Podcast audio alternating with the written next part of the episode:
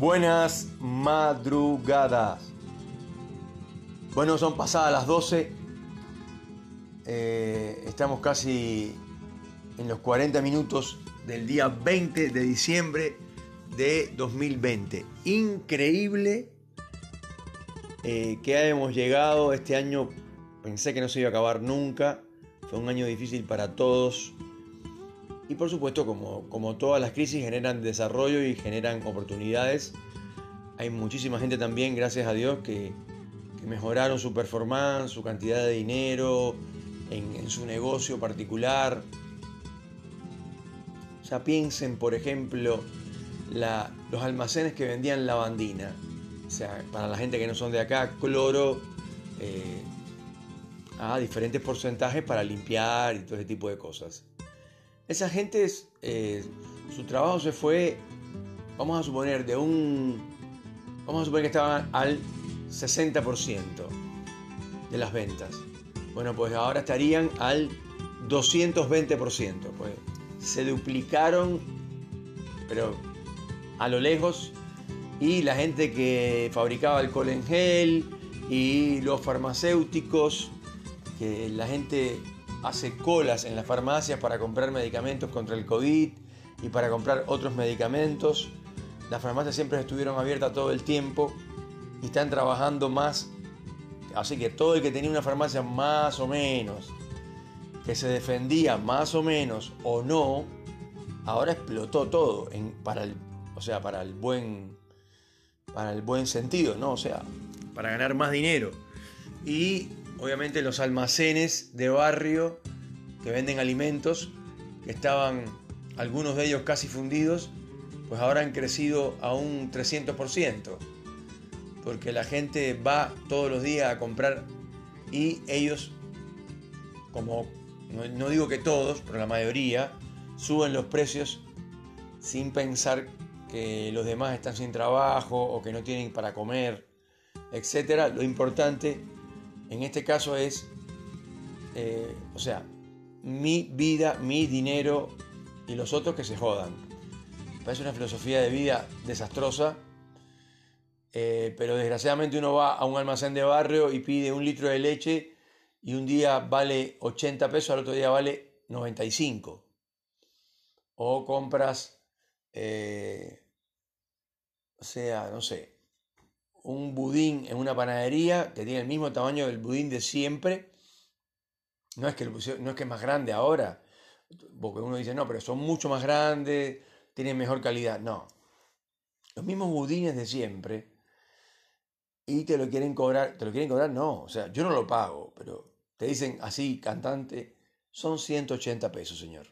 180 pesos un budín, y yo creo que lo hacen más chiquito que antes encima. Entonces, no, eso es un abuso. Con la leche, con la carne. Todo el mundo, la gente que tiene mucho dinero, los que tienen poco dinero, se lamentan de la, de la inflación y del valor de los alimentos, que es horrible lo que están abusando de la gente, sobre todo los negocios de barrio. Los supermercados también, pero los supermercados como son mucho más grandes, están mucho más vigilados y por ahí esto, tienen cierta ética por la obligación, las inspecciones, etc. Pero los precios siguen subiendo. Lo de la carne de res es un abuso. Pues, el país donde mejor carne hay en el mundo y que la producción es inmensa, ¿cómo es posible que cobren esa barbaridad por la carne? Em, y bueno, por lo demás, esto como yo decía antes, o sea, esto ha traído consigo un montón de cambios y como siempre las crisis generan oportunidades. Entonces, hay un montón de gente que estaba prácticamente eh, con su negocio casi fundido o casi ya al cerrarlo, igual han cerrado muchísimas pymes, muchísimos microemprendimientos y bueno, hay muchísimos, eh, obviamente, otras partes de la economía que están sufriendo y que han tenido que cerrar muchísimos negocios por la falta de, primero de permisos del, del, gobierno y después de gente que se acostumbró a ya no ir más a ese negocio porque lo vieron cerrado todo el tiempo y ya no van más. Y eso cuando lo abren no, no crecen, no, no, no aumenta la cantidad porque resulta que la gente no va. Por otro lado, lo de las fiestas clandestinas, acabo de ver una acá, aquí al lado de, estoy en la ciudad de Cipolletti, a las afueras, en la ruta 151, acabo de ver una fiesta clandestina con mis ojos. Eh, conté más o menos de 100 a 120 estos jóvenes eh, que, se, que, iban saliendo, corriendo y escapándose, eh, aunque no vi la policía por ningún lado, eh, saliendo de acá al lado de, la entrada de Rico Huevo, al lado estaban, todos con sus esto, heladeras de telgopor, esas que se usan para transportar bebidas, esas las traen llenas de bebida, es increíble la cantidad de alcohol que consumen los jóvenes, y después que consumen alcohol les importa nada. No usan barbijo, no se cuidan, esto, mm, toman todos de, un mismo vaso, una misma botella. Y bueno, después se lamentan porque se enferman. Y es así, desgraciadamente. Así que bueno, esto, como siempre quiero saludar a nuestros oyentes de París, de Moscú, eh, de Bogotá, y de eh, Miami, de Tampa. Eh, como siempre digo, mi corazón está con la gente de Tampa, así que eh, siempre los saludo especialmente. Y después Ohio, Texas, Texas, Mississippi. y se me queda algún otro estado que, que nos están escuchando Después esto, acá en Latinoamérica, Chile, Santiago de Chile, en Bogotá, eh, también nos escucha muchísimo.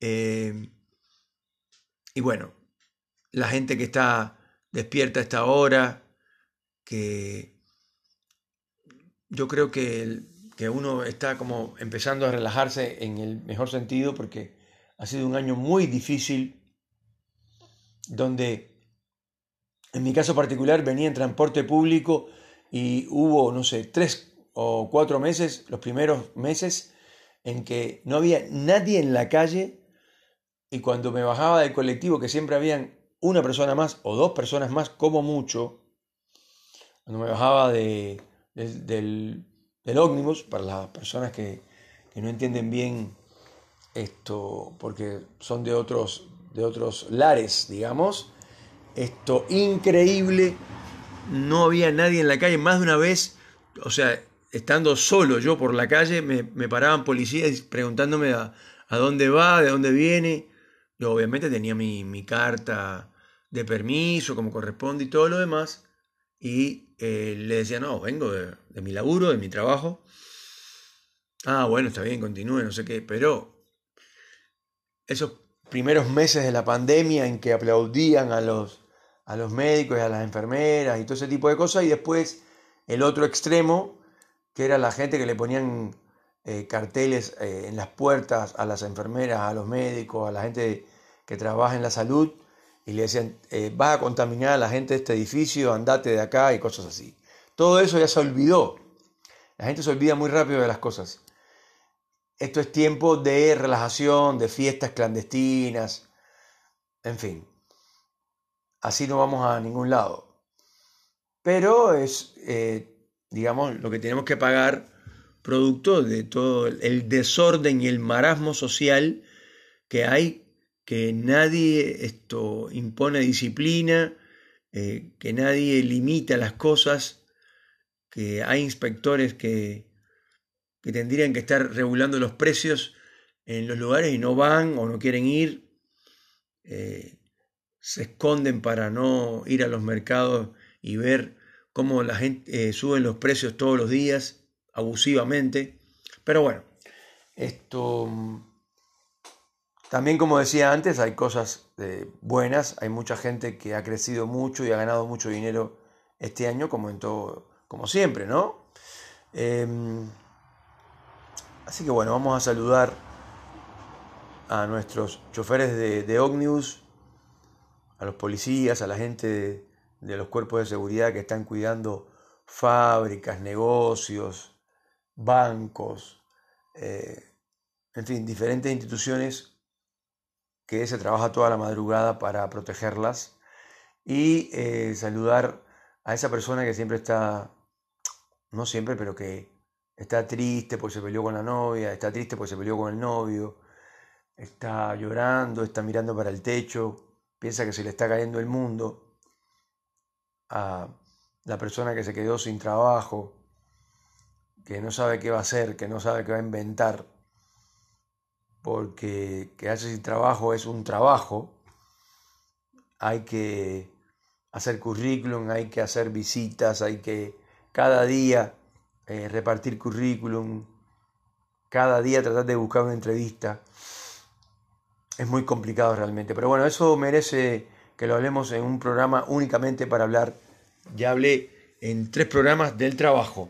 Así que esto es Salvador de Noche, señores. Les mando un fuerte abrazo.